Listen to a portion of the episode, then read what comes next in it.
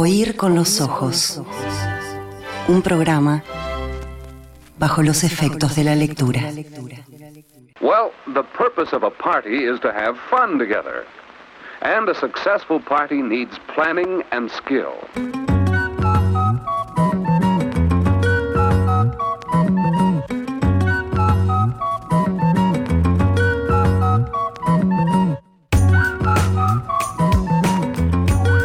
Columna de Yara López, ¿tiene título la columna?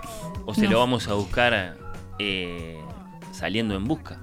Vamos a del- buscarlo. Del tema y de los libros y las películas que formen parte de la columna, canciones también, imagino. Sí. Hay canciones.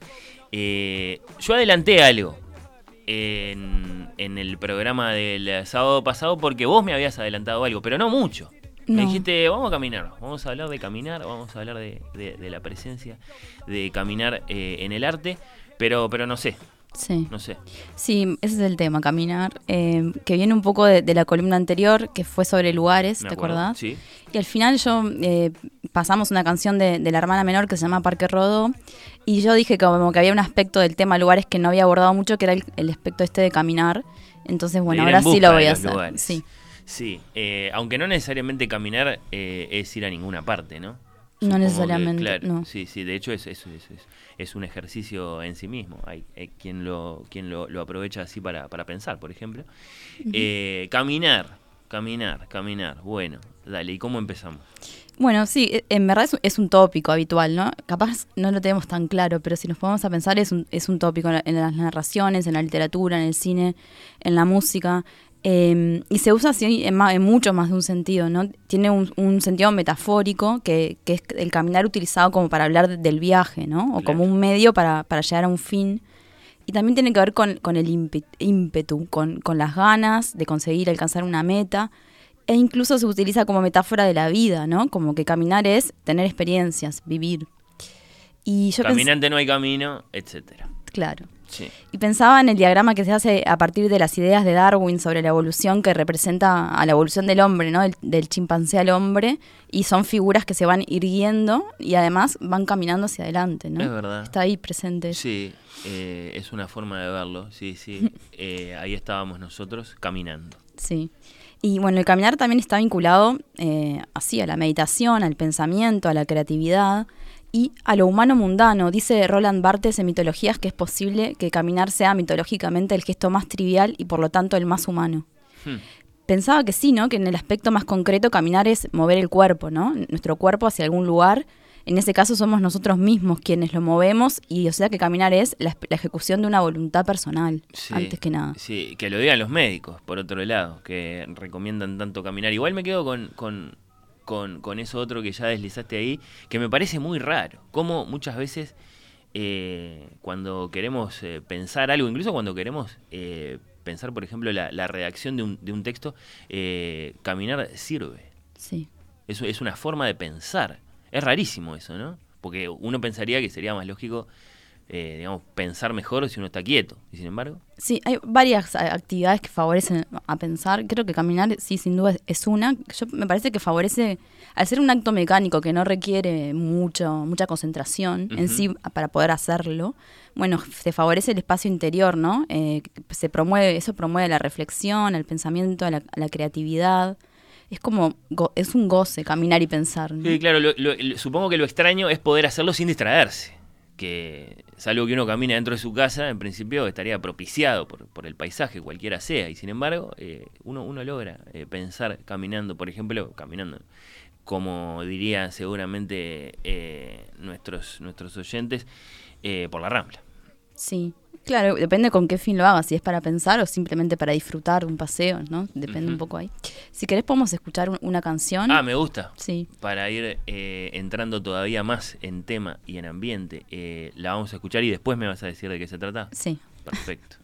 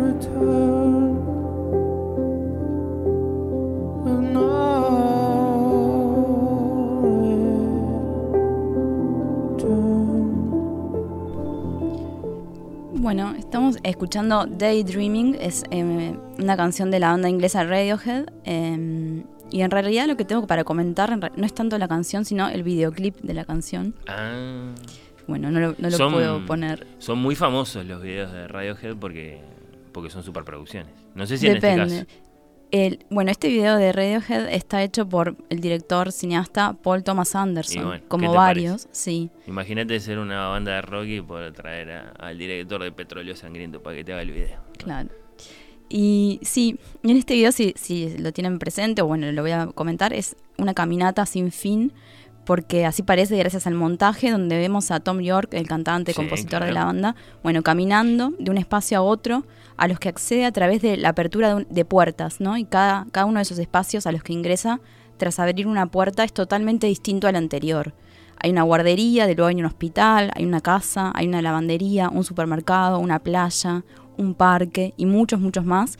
Y en la mayoría de estos espacios hay personas eh, que, tienden a ignorar su presencia, lo que aporta un poco al carácter irreal y onírico que ya tiene de por sí este video y esta canción que se llama Daydreaming. Y ese de pasar de un lugar a otro abriendo puertas eh, me, me llevó a pensar en lo que sucede en el lugar de Mario Lebrero. Recordemos que, que en esa narración el personaje eh, despierta en una habitación sin, sin saber qué hace ahí. Y para salir de ahí tiene que abrir una puerta y al abrirla pasa a otra habitación que es exactamente igual. Y hay otra puerta y no puede volver para atrás, solo puede avanzar y abrir otra puerta y otra. Y es una pesadilla, ¿no? Sí. Es un, un laberinto y una pesadilla. Eh, salvo que daydreaming significaría más bien soñar despierto, ¿no? Eh, pero en este caso sería, bueno, sí, tener una, una pesadilla despierto. Claro, sí, eh, ese concepto ¿no? de daydreaming me parece, eh, bueno, en el videoclip está sin duda asociado al caminar sin fin y creo que también hay una conexión entre esa idea de ensoñación, de estar soñando despierto, imaginando, creando escenas, como hace Tom York al abrir cada puerta, y el caminar, ¿no? Como- ¿Reconoces ese estado de la conciencia que no alcanza a hacer soñar tal y como lo entendemos de manera, digamos, convencional? Pero sí es una, es, es- es- es una cosa como borrosa que aparece de pronto, en que la, la realidad se desdibuja y nos parece extraña y qué sé yo, y estamos perfectamente despiertos. Sí, lo reconozco vos. ¿Sí? ¿Sucede? Sí, creo que es un sí, estado sí. que no, no es muy habitual, pero se- No. se- se- yo lo alcancé varias veces. Lo- sí, y buscándolo o incluso. casualmente. No, creo casualmente. Yo soy muy distraída, ¿no? Como que no me cuesta No, pero no es lo mismo. No, digamos. no es lo mismo, pero mismo y- distraído colabora, ¿no? Que soñar después. Claro, sí puede Y ser. sobre lo todo al, caminar, yo soy muy distraída y me olvido un poco de- y sí, me pierdo, me divago y me parece que tiene que ver con, con eso, la ensoñación esa que te produce. No siempre, ¿no? Cuando Pero cuando hay querés tiempo. acordar, estás soñando despierto. Sí, Bueno, como, como Tom York. tal cual. Eh, hay que ver ese video. Sí, sí, Está sí. muy bueno. Ay, si lo hizo Paul Thomas Anderson. Sí, Yo bueno, creo, creo que lo vi, pero hace mucho tiempo. Sí. Ahora me diste mucha gana de volver a ver. buenísimo. Bueno, pero no siempre caminar Perdón, es... eh, ¿estamos a favor de radio en general? Porque eso es una... No sé, ¿no? Eh, Menos este, discutiéndolo. Sí, Obvio, sí, sí. perfecto. Me, me gusta mucho Radiohead. Bien. Bueno, no siempre caminar es igual, como decíamos, un, un goce y un estado así de ensoñación. También puede ser algo doloroso. Y lo digo pensando eh, en un libro en el que caminar es antes que nada un esfuerzo inmenso y la promesa de una hazaña. El narrador y el escritor de este libro del que hablo postula que por realizar un gran esfuerzo físico él va a salvar una vida. Y el que promete esto es Werner Herzog, el cineasta alemán. Y la hazaña que plantea es ir caminando en invierno desde Múnich a París.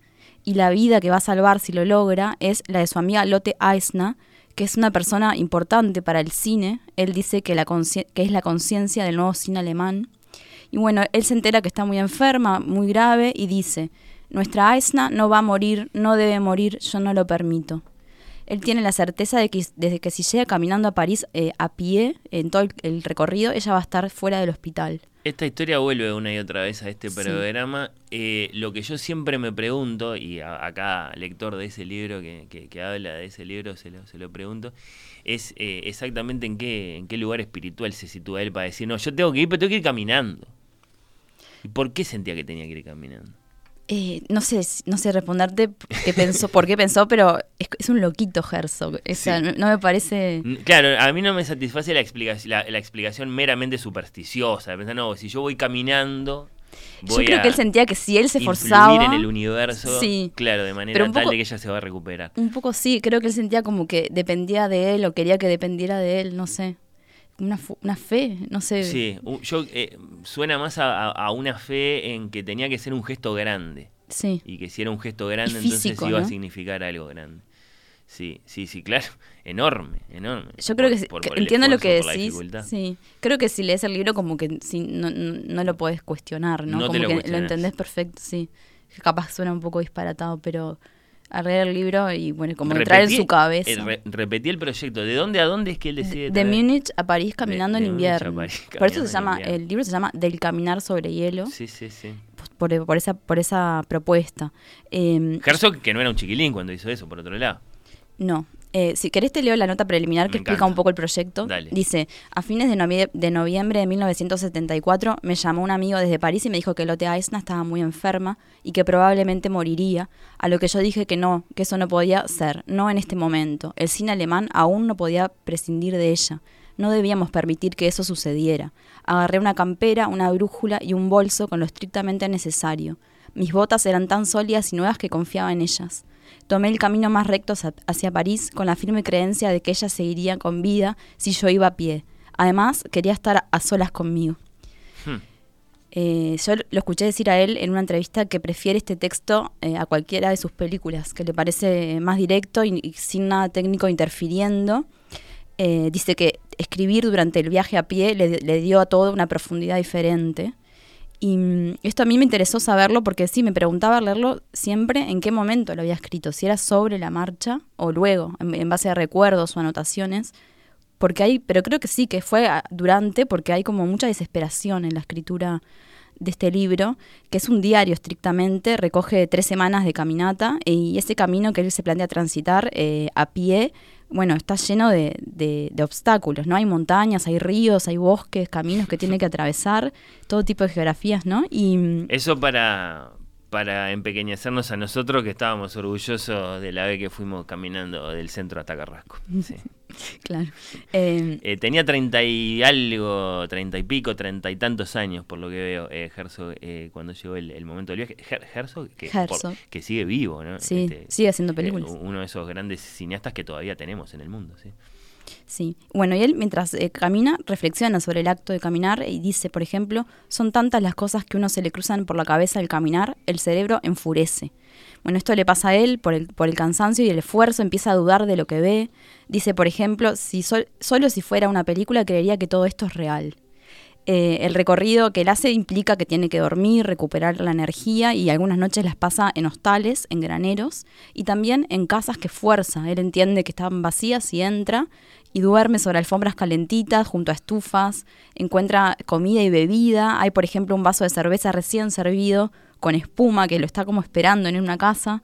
Son eh, hallazgos así que encuentra que son un poco mágicos, ¿no? Sí. Bueno, ¿viste esa declaración que, que dejaste caer ahí? Qué declaración sobre, sobre la naturaleza de la ficción. Solo si esto fuera parte de una película yo creería que es real. sí. Eh, sí, sí. Siendo él cineasta, ¿no? Claro, sí, Diciendo sí, eso. sí. Eh, por, por, por eso que hemos dicho tantas veces, lo, lo discutimos con, con Enrique Vilamatas hace un par de sábados. Eh, cómo, extrañamente o no, la ficción puede estar más cerca de la verdad de las cosas que, que la no ficción. Sí. Sí, sí, sí. Eh, ya, ya, ya celebraron por acá, eh, Esana, la conexión entre Radiohead y Leo Obrero. A ver, ¿qué otras conexiones Eh, nos regalas ahora? Bueno, em, también él empieza como a sufrir la caminata, ¿no? Eh, dice, por ejemplo, ¿cómo puede doler tanto caminar? Eh, y también hace reflexiones. Dice, ¿es buena la soledad?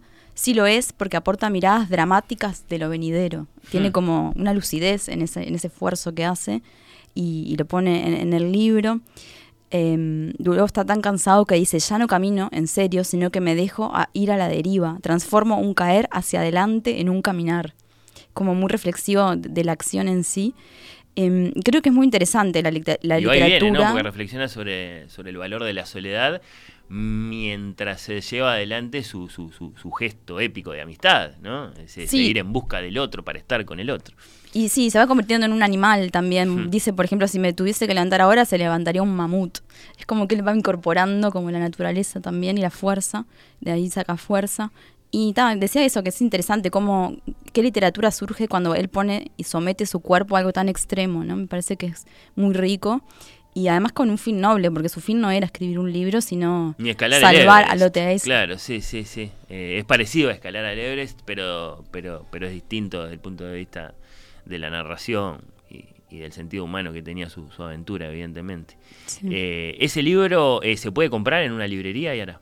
Creo que Montevideo no. No, Yo lo compré en, Buenos Aires. No, este Des- es de Entropía. es del año del 2020, perdón. Mm, Esta edición. Eh, creo que no. Bueno, algún, alguna vez estuvo en, eh, en Montevideo, pero me parece que O no. sea que, claro, porque Cuenco de Plata, por ejemplo, que tiene textos de Herzog, ese no lo tiene. Bueno, pero lo veo también en Gallo Enero. Eh, lo veo. Hay distintas traducciones, evidentemente. Pero sí, la, la edición de, de Entropía es la más común. Búsquenlo. Yo pienso que sí, que lo van a encontrar. en algún momento va a aparecer. Pero sí, sí. Este, tiene que estar, tiene que estar. Sí, y Emma, Emma habló de este libro también cuando habló de héroes. Me parece bárbaro, porque sí, es un héroe. claro. Sí, sí, sí. Por eso yo lo tenía presente. Lo, lo, lo había traído a Manuel Sí. en, en una columna, en una de sus columnas el, el año pasado. Sí, Eh, seguimos caminando. sí. Ahora vamos a caminar eh, eh, por el cine. eh, porque está presente en este libro de Herzog y, y es habitual concebir al caminante también como un observador de los lugares que, que atraviesa, porque bueno, en su marcha contempla jardines, paisajes, Bueno, vos no, la- casas. no las vas a mencionar porque sería demasiado obvio para tus columnas, pero ahí están las películas de Linklater que son, son, son en sí mismas eh, las tres una caminata. Sí. Eh, ya hablamos muchas de ellas. Por pero, eso. Pero sí, obvio, sí, Sí. son caminatas. Obvio. Son caminatas. Sí. Sí, sí. Eh, y bueno, en, en esta medida en que el caminante es un observador, es, también es un poco un cineasta, ¿no? Que selecciona, que encuadra, que recorta, que musicaliza. Claro. Y bueno, en el cine, sobre todo en el cine moderno, caminar fue y es, es un tema recurrente. Eh, hay películas que son películas de, rancias, de vagabundeos, ¿no? De ese deambular sin rumbo en la ciudad. Y ahí se pone en escena como un una problemática, un estado de cosas, ¿no? Y eso sucede sobre todo a partir del rea- neorrealismo italiano y de la Nouvelle Vague. Bueno, vinculado también a avances técnicos que permiten rodar en, en las calles. Y a partir de ahí tiene una influencia muy grande en el cine, ¿no? En general, hay cineastas y filmografías más actuales que sin duda se inscriben en esa tradición, como vos nombrás a Linklater. ¿Vas a evocar eh, caminatas memorables de la pantalla entonces? No, No, ah, pensé que tenías una ahí. no, Yo me puse a en pensar. general, ¿no? Directores que lo hacen, si querés, eh, eh, comentanos. No, ¿En quién pensaste? No, hice el ejercicio de, de cerrar los ojos y pensar en un personaje caminando, caminando, caminando. Y lo que se me ocurrió no te, no sé si te va a gustar. Ya sé lo que vas a decir. Ah, No, no ¿sí? sé, no sé, no sé. No, no, dale, me Es de interesa. Woody Allen. Eh, no, bueno, po- es verdad, pero no, no sé por qué eh, pensé eh, en Jimmy McGill, en Better Call Saul, no en una película, sino en una serie. Ah, mira. de pronto, abandonado en un desierto, Eh, con una carga muy pesada y muy problemática, porque eran billetes, muchos billetes en dos bolsos enormes. Eh, ahora estoy dudando si esto es Better Call Saul o es Breaking Bad, pero eh, bueno, no importa porque es básicamente la misma serie. Y tiene que emprender una caminata monstruosa Mira. por el desierto, eh, con una carga muy pesada y muy problemática que no podía abandonar de ningún modo, no, no es peso que él podía perder, tenía que ir, tenía que, que- que llevar esos bolsos a, a destino sí o sí, eh, porque su vida, digamos, pendía de esos bolsos. Y, y bueno, y es una caminata épica eh, por el desierto. Sí. Pienso en otra caminata en el desierto, de- eh, la- extensa, de, en París, Texas. En, en general, el cine de Wim Wenders tiene muchas caminatas. También, bueno, Richard Linklater, tú decías, Jim Jarmusch, eh, Gus Van Sant, Philippe Garrel. Hay muchos directores que realmente hacen como del tema de caminar un, un tema importante, un asunto en, en sus películas.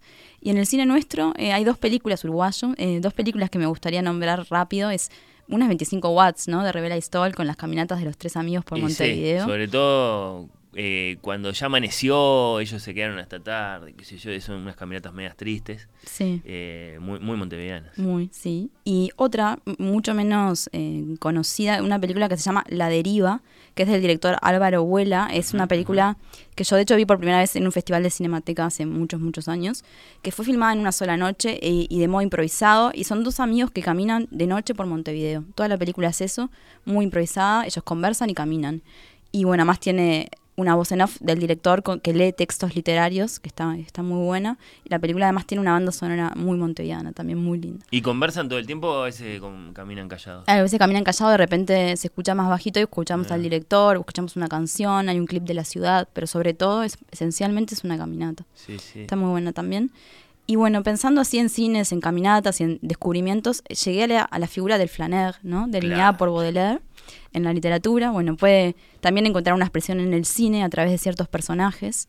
El flaner de Baudelaire es el observador de la vida moderna, una figura que pasea, que camina entre la gente y observa y absorbe lo mundano y luego vuelca lo que experimentó en, su arte, ¿no? En la escritura, por ejemplo. Dice Baudelaire en El pintor de la vida moderna, hablando sobre el flaner, que su pasión es fundirse con la multitud y a la vez está un poco aparte, es distinto, ¿no? Disfruta de su anonimato. Dice también que hay un goce, haya un goce en ver el mundo, en ser el centro del mundo y permanecer oculto al mundo. Es, es un explorador, un artista y mm, yo pensaba un poco eso que el flaner en su paseo hace eso de oír con los ojos, ¿no? De alguna manera. Y mm, dice Baudelaire que estos, estos, estos personajes son un espíritu independiente que la lengua solo puede definir con torpeza. Hmm. Así que no, no voy a seguir. Eh, no sé si lo hacemos eh, ya, eso, de flanerear. De, de caminar sin rumbo, para decirlo sencilla y brutalmente. Me parece. O sí. ¿Lo hacemos? ¿Salimos a caminar Eh, sin rumbo como lo hacían los dandies estos del, del 19?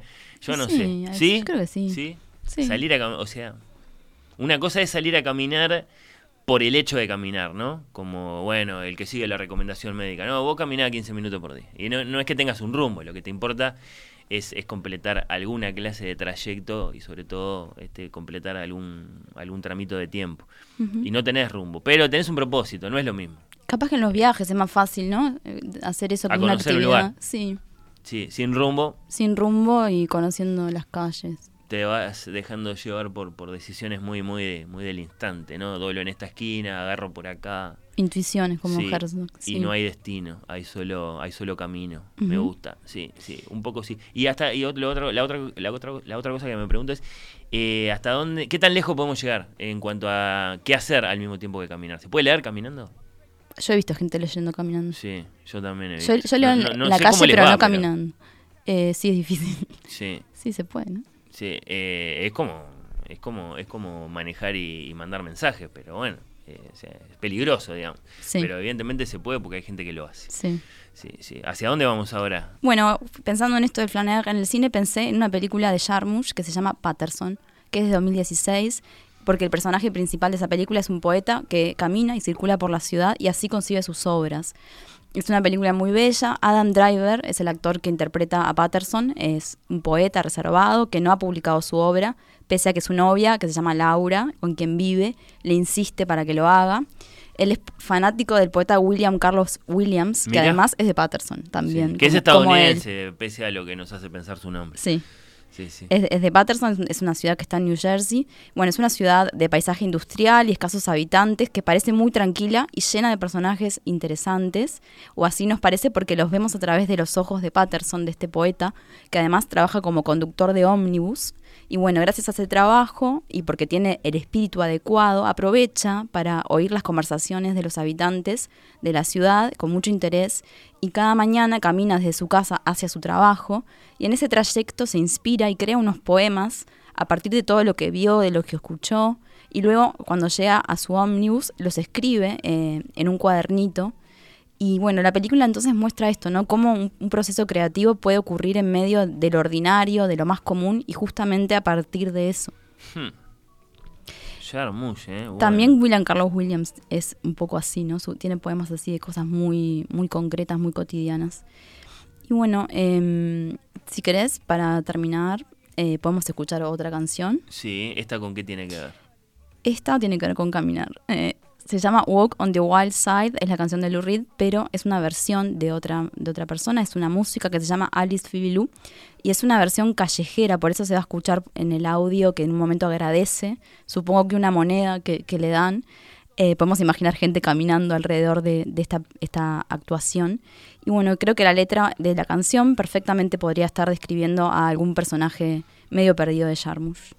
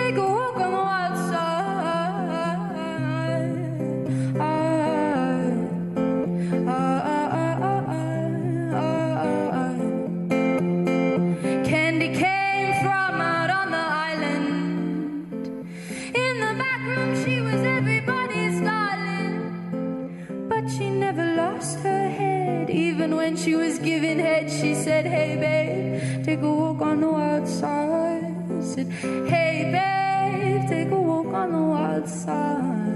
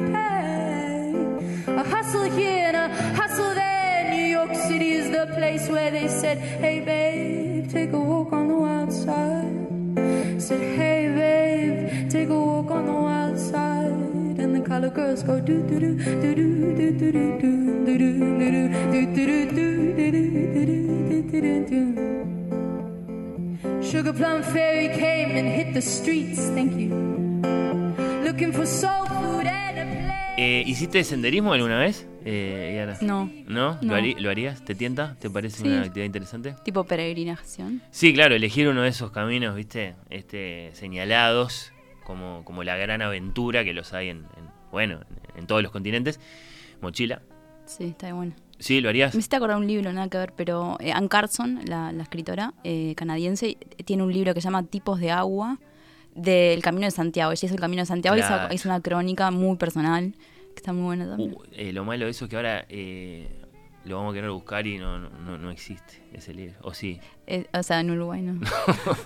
no, no. Eh, hay, hay pocos libros sobre el Camino de Santiago en general, eh, pero bueno, está. Eh, hace, hace poco Rominan en perspectiva habló con, con dos uruguayos que, que- que- que hicieron, eh, conectaron México con Canadá por el, por el oeste americano, que es, Mirá. claro, es, es tremenda aventura. Qué fuerza. Sí, sí, hay, hay de esas historias por todos lados.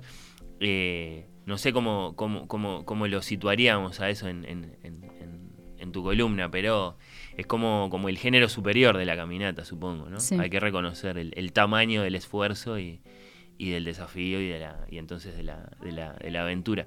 Pero, pero bueno, me, me encantó todo. Canciones, películas, el libro de, de, de Herzog, eh, la aparición ahí fugaz del, del Flaner del siglo XIX. Eh, gracias, Yara. Por favor. Bueno, eh, pasamos la página en este Oír con los Ojos. Viene Lucía Campanella para eh, su columna de despedida. Yo lo tengo que decir así, porque es, es su columna de despedida. Al menos por un tiempo. Sí. Sí, bueno. Eh, ya, ya la despedimos formalmente con Nacho, pero en ese mismo momento, como no, no, no terminamos de aceptarlo, dijimos, bueno, una más, con libros franceses como grandes protagonistas, Un lujo. y no molestamos más, ahí está. Y tenemos que de alguna forma decir qué sentimos a propósito de la muerte de María Kodama. Eh, ¿te, ca- te caía bien a vos, María Kodama? Y Eh, no. para, ¿A quién le caía para, bien? y claro, sí. Bueno, eh, a Vargallosa, por ejemplo. A Ujú. Vargallosa le caía bien. Sí. Sí, pero claro, los amantes de, de la obra de Jorge Luis Borges en general no. ¿A vos cómo te caía? Y bueno, a mí no, no, me, no me gustó cómo, cómo reaccionó ella cuando salió el, el, el, Bioy de- el Borges de Bioy, por decir una cosa. Pero bueno, vamos a conversar sobre eso en la página final de, de este programa cuando nos visite Federico Arrey.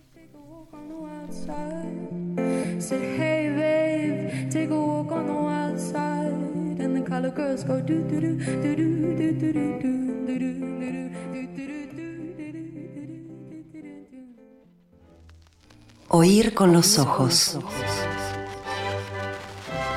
Un programa bajo los efectos de la lectura.